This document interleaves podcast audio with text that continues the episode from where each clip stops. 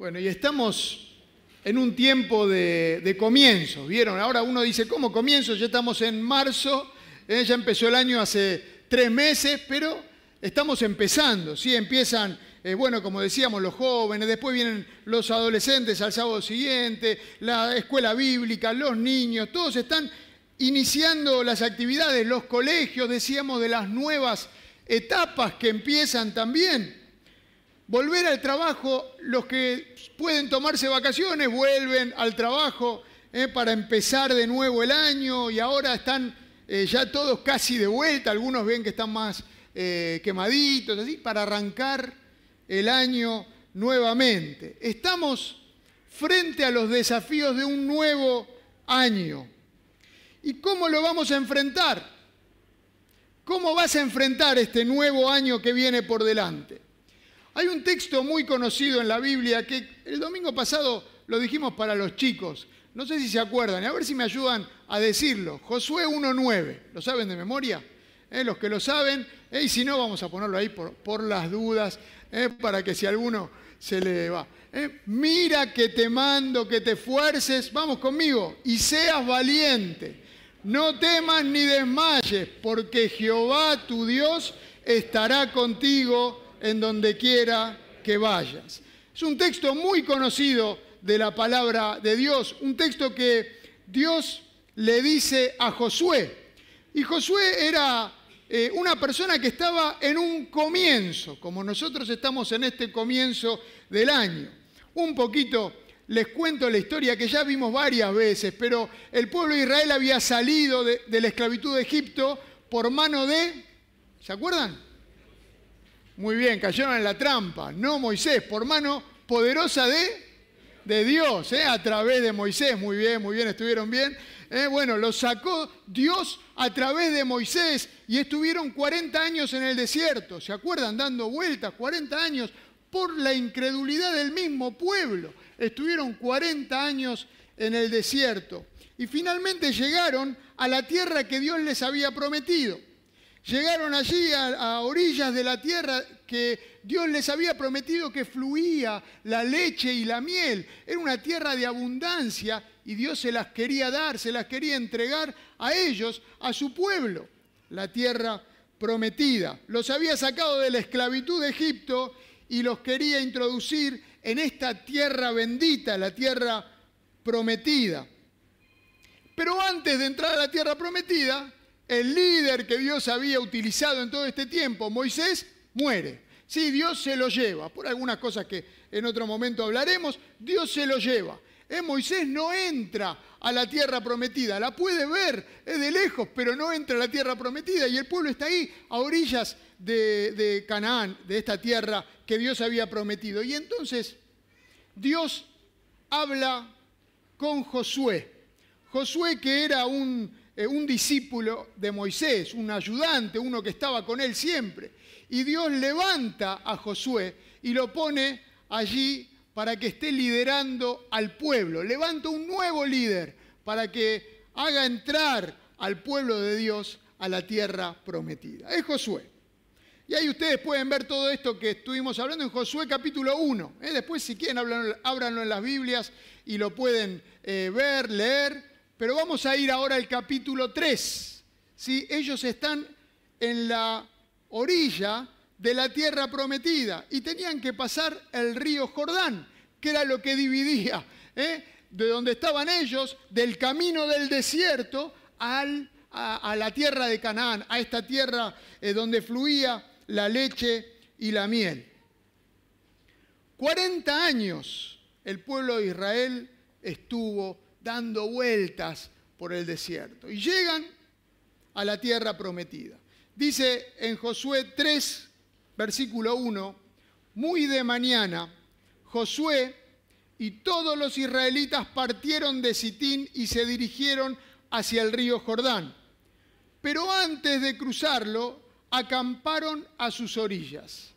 Y al cabo de tres días, y sigue el texto, venían de estar dando vueltas y vueltas en el desierto con la idea, la promesa de esta tierra maravillosa. Y cuando llegan allá, su líder muere, Moisés, y Dios levanta a este Josué, a este líder guerrero, y les dice que tenían que esperar todavía ahí tranquilitos antes de entrar a la tierra. Tenían que esperar.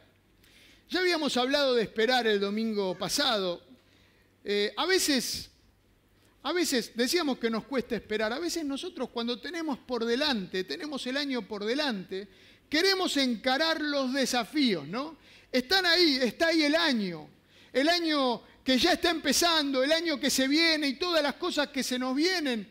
Y queremos encarar los desafíos de una, queremos tomar los desafíos en nuestras propias manos, queremos ir hacia adelante nosotros mismos, enfrentarlos y ya, enfrentarlos de una vez. Pero dar pasos de fe a veces puede implicar esperar, no avanzar. Esperar antes de encarar los desafíos que vienen. Dar un paso de fe a veces puede ser no dar ningún paso. Y esto es lo que le pasó al pueblo de Israel acá. Llegaron hasta el límite, llegaron hasta el río, ahí del otro lado estaba la tierra prometida, pero Dios le dice, esperen ahí, aguanten ahí, yo ya les voy a indicar, les voy a dar las instrucciones de cómo seguir. Ellos tuvieron que esperar estos días, tres días, hasta que Dios dio la orden de avanzar. Y se imaginan, mientras esperaban, mientras el pueblo esperaba y miraba y anhelaba esa tierra, veían este río Jordán que, que estaba en el medio. El río Jordán, que dice, vamos a ir leyendo, pero dice que en esta época del año estaba muy caudaloso, era un río que tenía mucho caudal por las lluvias de primavera que ya habían llegado y en ese tiempo estaba el pueblo allí. Un río caudaloso, un río imposible de cruzar. Y mientras esperaban lo que Dios les había dicho, Dios les había dicho que esperen y mientras esperaban veían la imposibilidad delante de ellos. Se habrán preguntado, ¿cómo es que vamos a pasar este río? ¿Cómo vamos a cruzar este río desbordado? ¿Cómo vamos a hacerlo? Mientras esperaban lo que Dios decía. ¿Cómo voy a enfrentar este año? Quizás podés preguntarte. ¿Cómo voy a afrontar los desafíos que tengo adelante? ¿Cómo voy a enfrentar todo lo que me toque vivir este año? ¿Cómo voy a hacerlo? Por ahí te sentís como el pueblo de Israel ahí esperando en el río y mirando de lejos la tierra prometida, pero sin saber cómo vas a poder cruzar, cómo vas a poder enfrentarlo y avanzar. Claro que sí, puede pasarnos, puede pasarme. ¿Cómo voy a enfrentar cada desafío? Miro hacia adelante y no sé cómo voy a hacerlo. Quizás como el pueblo de Israel. Sigue diciendo el texto, Josué 3, 3, y 4, cuando vean el arca del pacto del Señor su Dios, pónganse en marcha detrás de ella. Así sabrán por dónde ir, pues nunca antes han pasado por este camino. Para cruzar este río caudaloso, este río que estaba desbordado por la lluvia, estaba desbordado, Josué lo primero que hace no es pensar en estrategias de ingeniería. Si uno quiere cruzar un río, eh, ¿qué haría? No? Si hay un río por delante, ¿qué me pondría a pensar? Yo pensaba, bueno, puedo pensar en alguna eh, balsa, ¿no? una canoa, algo que me, me lleve de un lado al otro, aunque era un río que en este tiempo era caudaloso. Puedo pensar en, bueno, somos un montón de personas, ¿no? Un millón de personas. Eh, vamos a traer a los ingenieros para que construyan un puente eh, que vaya desde este lado al otro lado y llegamos y pasa todo el pueblo con todo lo que tenemos. Josué no pensó ninguna de estas estrategias. Josué pensó directamente en buscar el arca del pacto del Señor. Allí en el arca estaba la presencia de Dios. En ese tiempo no era como ahora que Dios está con todos nosotros? En nosotros mismos. En ese tiempo Dios había dicho que su presencia iba a estar en una caja, ¿eh? en el arca del pacto. ¿eh? Se llamaba así. Y entonces Josué recurre al arca del pacto. José recurre a la presencia de Dios. José recurre a Dios frente a la dificultad. Que podamos hacer lo mismo. Muchas veces nosotros buscamos las soluciones lógicas, ¿no? Agarrar alguna balsa y pasar. Tengo que pasar para ese lado. Bueno, me las ingenio. Sé que Dios me dijo que tengo que pasar para ese lado. Bueno, entonces me las ingenio. Josué puso la mirada en el Señor para cruzar ¿eh? en la presencia del Señor. Y así dijo, miren al Señor, vean el arca del pacto. Y entonces pónganse en marcha, enfilados detrás de la presencia del Señor, detrás de Dios mismo. Busquen la presencia de Dios para enfrentar los ríos que se atraviesan en el camino. La verdad es que esos caminos para ellos que iban a entrar eran totalmente desconocidos. Habían estado muchos años, 400 años en Egipto, esclavos, luego salieron al desierto y llegaron a la tierra prometida. Una tierra de sus antepasados, pero hoy desconocida para ellos que iban a entrar. Este año para nosotros, lo que viene, el, futuro, es desconocido. Es un camino que vamos a empezar a caminar. Hagámoslo de esta manera. Porque Dios sabe lo que viene. Para nosotros, nosotros no sabemos qué nos depara este año, pero Dios sí sabe. Para nosotros son caminos desconocidos, pero no para Dios. Dios sabe todo lo que pasa en nuestras vidas, particularmente en cada una de nuestras vidas. Sigue diciendo el texto, Josué le ordenó al pueblo, purifíquense, porque mañana el Señor va a realizar grandes prodigios entre ustedes. Purifíquense, santifíquense, dice otra traducción. Claro que sí, porque Josué sabía y entendía que la lucha es una lucha espiritual. Y es así, la lucha que nos toca vivir en este mundo es una lucha espiritual. No tenemos lucha contra carne y sangre, sino contra potestades. La lucha es espiritual.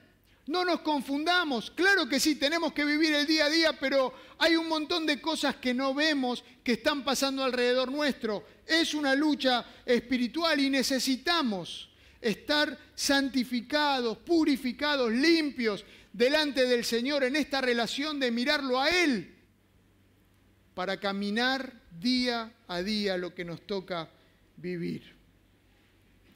Vamos a vivir muchas cosas en este año, claro que sí, pero no nos olvidemos que la lucha es espiritual. Y si quiero ver mañana, si quiero ver hacia adelante las maravillas de Dios en mi vida, tengo que estar en esta búsqueda espiritual, en esta preparación espiritual de limpieza, de purificarme, de buscar la santidad con el Señor para ver las maravillas que Él va a hacer en mi vida. El texto sigue diciendo, lo voy a leer acá, entonces Josué les dijo a los israelitas, acérquense. Puedo decir lo mismo, acérquense, como que inclínense y escuchen bien, escuchen lo que Dios el Señor tiene que decirles. Ahora sabrán que el Dios viviente está en medio de ustedes y que de seguro expulsará a los cananeos, los hititas, los hebeos, los fereceos, los jerjeseos, los amorreos y los jebuseos. ¿Quiénes eran todos estos? ¿Quiénes eran? Todos estos eseos. ¿Quiénes, ¿Quiénes eran? Los que habitaban la tierra prometida. Esa tierra prometida no estaba deshabitada. Estaban todos estos pueblos ahí. Y Dios es el que va a conquistar y les va a dar la tierra. Escuchen bien, acérquense y escuchen bien. Dios va a hacer esto. Dios va a hacer esto por ustedes, dice Josué. Y sigue diciendo, el arca del pacto que pertenece al soberano de toda la tierra, cruzará el Jordán al frente de ustedes. Porque es así. Es verdad que yo no sé lo que va a pasar en el año. Puedo pensar, puedo eh, proyectarme, pero no sé, no sé las cosas que van a pasar. Pero Dios sabe todo y además Él va adelante. Él va al frente, Él es el que va abriendo camino cuando yo pongo mi confianza en Él, cuando me preparo espiritualmente para estar en relación con Él. Si yo lo busco, voy a verlo actuar, voy a ver sus maravillas, sus prodigios en mi vida. Si lo busco, Él está ahí, voy a verlo hacer esto en mi vida. Sigue diciendo Josué, versículo 13, tan pronto como los sacerdotes que llevan el arca del Señor, soberano de toda la tierra, pongan pie en el Jordán, las aguas dejarán de correr y se detendrán formando un muro. ¿Sí? ¿Se entiende? Cuando los sacerdotes pongan el pie en el Jordán. Las aguas van a frenar y se, van a, se va a formar un muro de agua ¿eh? antes de llegar allí. Este es el momento de la verdad, pienso yo, en este pasaje. Este es el momento de la verdad. Porque había que meter los pies en el agua. Había que dar el paso, este paso de fe, en un río que desbordaba, un río que lo habían visto varios días, un río que se desbordaba. Pero Dios les dice que vayan y metan los pies en el río, los sacerdotes con el arca del pacto donde estaba la presencia de Dios, que vayan y sus plantas, sus pies, toquen el agua del río. Y entonces iba a pasar todo esto, el agua se iba a frenar. Ahora esto me hace pensar, ¿era necesario meter los pies en el río? ¿Había que meter los pies? ¿No, les pasa a veces que nos ponemos a pensar por qué Dios hace las cosas de esta manera, de determinada manera? ¿No era mejor hacerlo así, de esta forma? ¿No era mejor que no haya río en ese lugar, por ejemplo? ¿Eh? Que cuando lleguen no haya ningún río, era más fácil, más sencillo. Pero Dios quería llevarlos a que pongan el pie ahí en el río en el fango, que se ensucien los sacerdotes los pies, los que llevaban el arca, que se ensucien los pies. ¿Hacía falta? Bueno, muchas veces Dios hace las cosas de esta manera. Nosotros queremos que el río se seque antes de dar el paso, ¿no? Que Dios también lo ha hecho, que con una vara se dividió el mal rojo. Ya sabemos que Dios puede hacer cualquier cosa, pero en este caso Dios pidió que den ese paso de fe, que se embarren los pies en el río. A veces nosotros pensamos que nuestras ideas son mejores que las de Dios. Nos tocan vivir situaciones, las vivimos, vemos a Dios obrando, pero aún así pensamos que hubiese sido mejor hacer tal o cual cosa. Yo lo que pensaba en realidad era mejor. Claro, nosotros de ninguna manera elegiríamos embarrarnos los pies, ¿no? Nosotros mismos. ¿eh? O pasar por alguna dificultad o alguna enfermedad. Claro que no lo elegiríamos nosotros. Pero a veces Dios nos hace pasar por ahí. A veces Dios hace que nuestros pies se embarren. La pregunta es si estamos dispuestos a dar ese paso de fe. Dios piensa que es mejor que metamos los pies. Y el paso de fe hace posible lo imposible. Creer en que lo que Dios dice es algo mejor siempre a lo que yo pueda pensar. Porque Dios es perfecto y cualquier cosa que Él determine es perfecta. Y yo esto lo tengo que tomar como una idea axioma, una idea que no discuto. ¿no? Si yo creo que Dios es perfecto y que me ama y es bueno y quiere lo mejor para mí, entonces cualquier camino que Él me haga transitar es el mejor camino para mí, más allá de mis ideas. Aunque yo evitaría todos esos vericuetos, todas esas vueltas, yo evitaría el fango, el lodo o cualquier dificultad, claro que sí. Pero Dios es perfecto, Dios es bueno y me ama, quiere lo mejor para mí y determina este camino. Entonces, voy a dar el paso de fe. ¿Vas a dar el paso de fe? Otra cosa que me hace pensar esto es, ¿y si no pasa nada? ¿Y si no pasaba nada?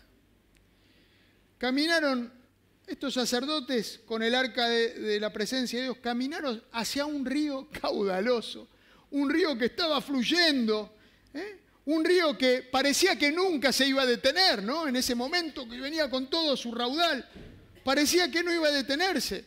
Y entonces me los imagino a los sacerdotes poniendo el pie en el agua, está bien, me embarro, pongo el pie en el agua y ponen el pie en el agua y habrán pensado, ¿y si el agua no para?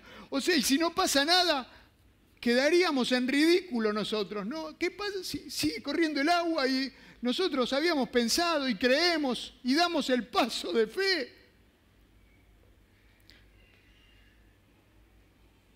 Cuando vamos a dar un paso de fe, cuando damos un paso de fe, quedamos expuestos, claro que sí.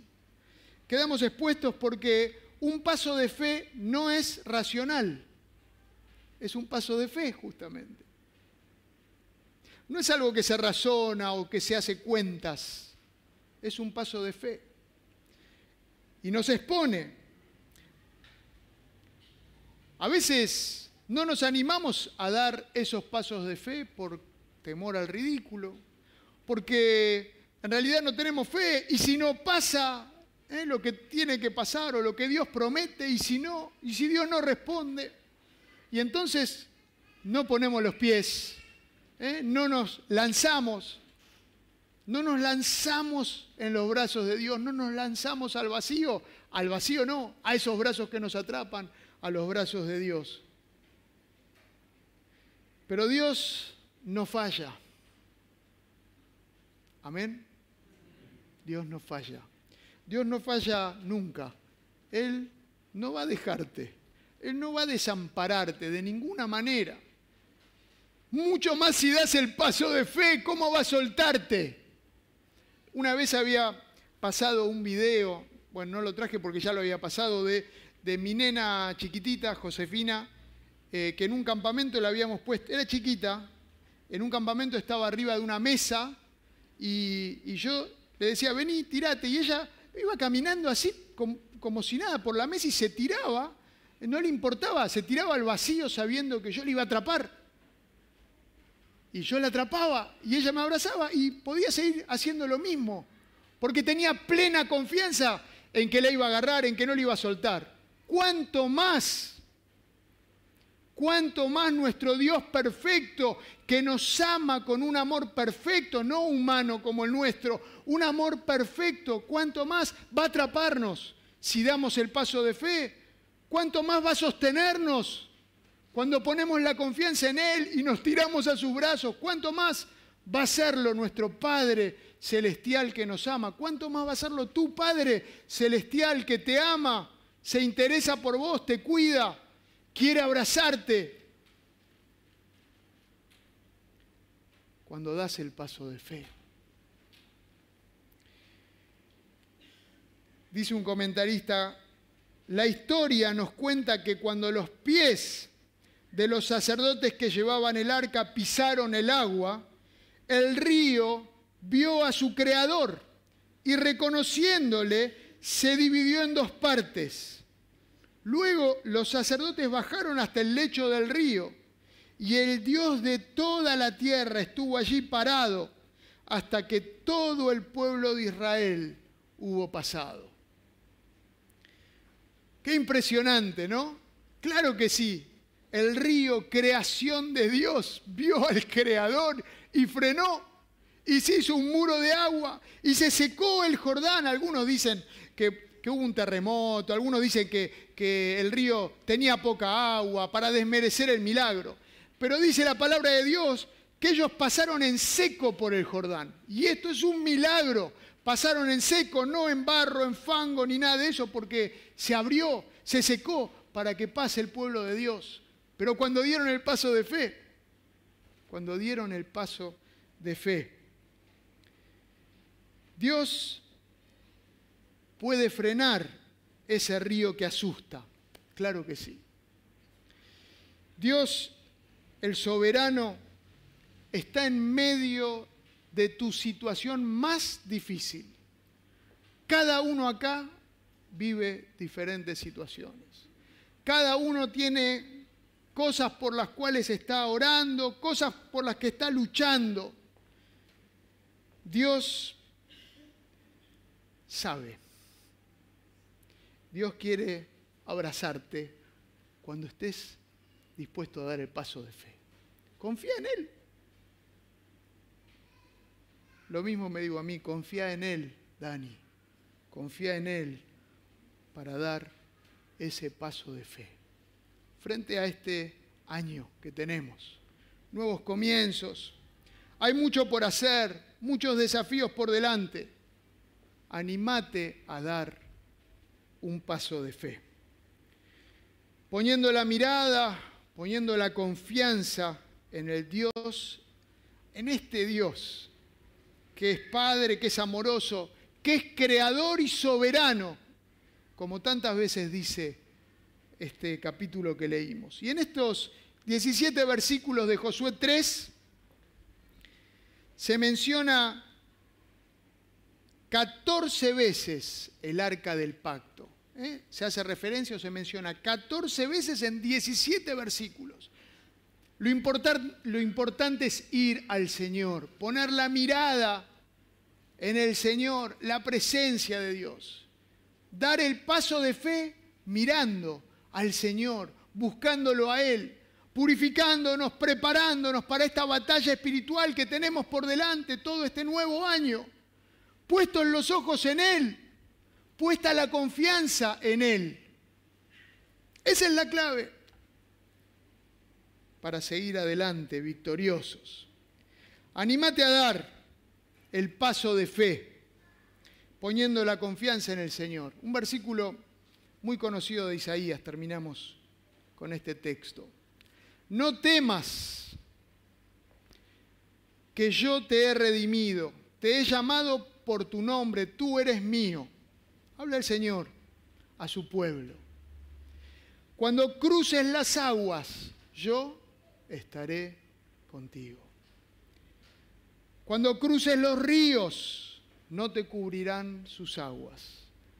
Cuando camines por el fuego, no te quemarás, ni te abrazarán las llamas.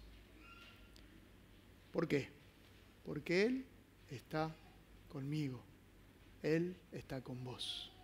En todo momento, anímate a poner la confianza para este año en tu Creador, en el Padre amoroso, en el sustentador, el que dio todo por nosotros, el que dio todo por vos. Es confiable hacerlo. Oramos. Te damos muchas gracias, Señor, muchas gracias porque sos un Dios grande y maravilloso, soberano, creador, poderoso. Señor, gracias porque nos mostrás que aún así estás cerca nuestro.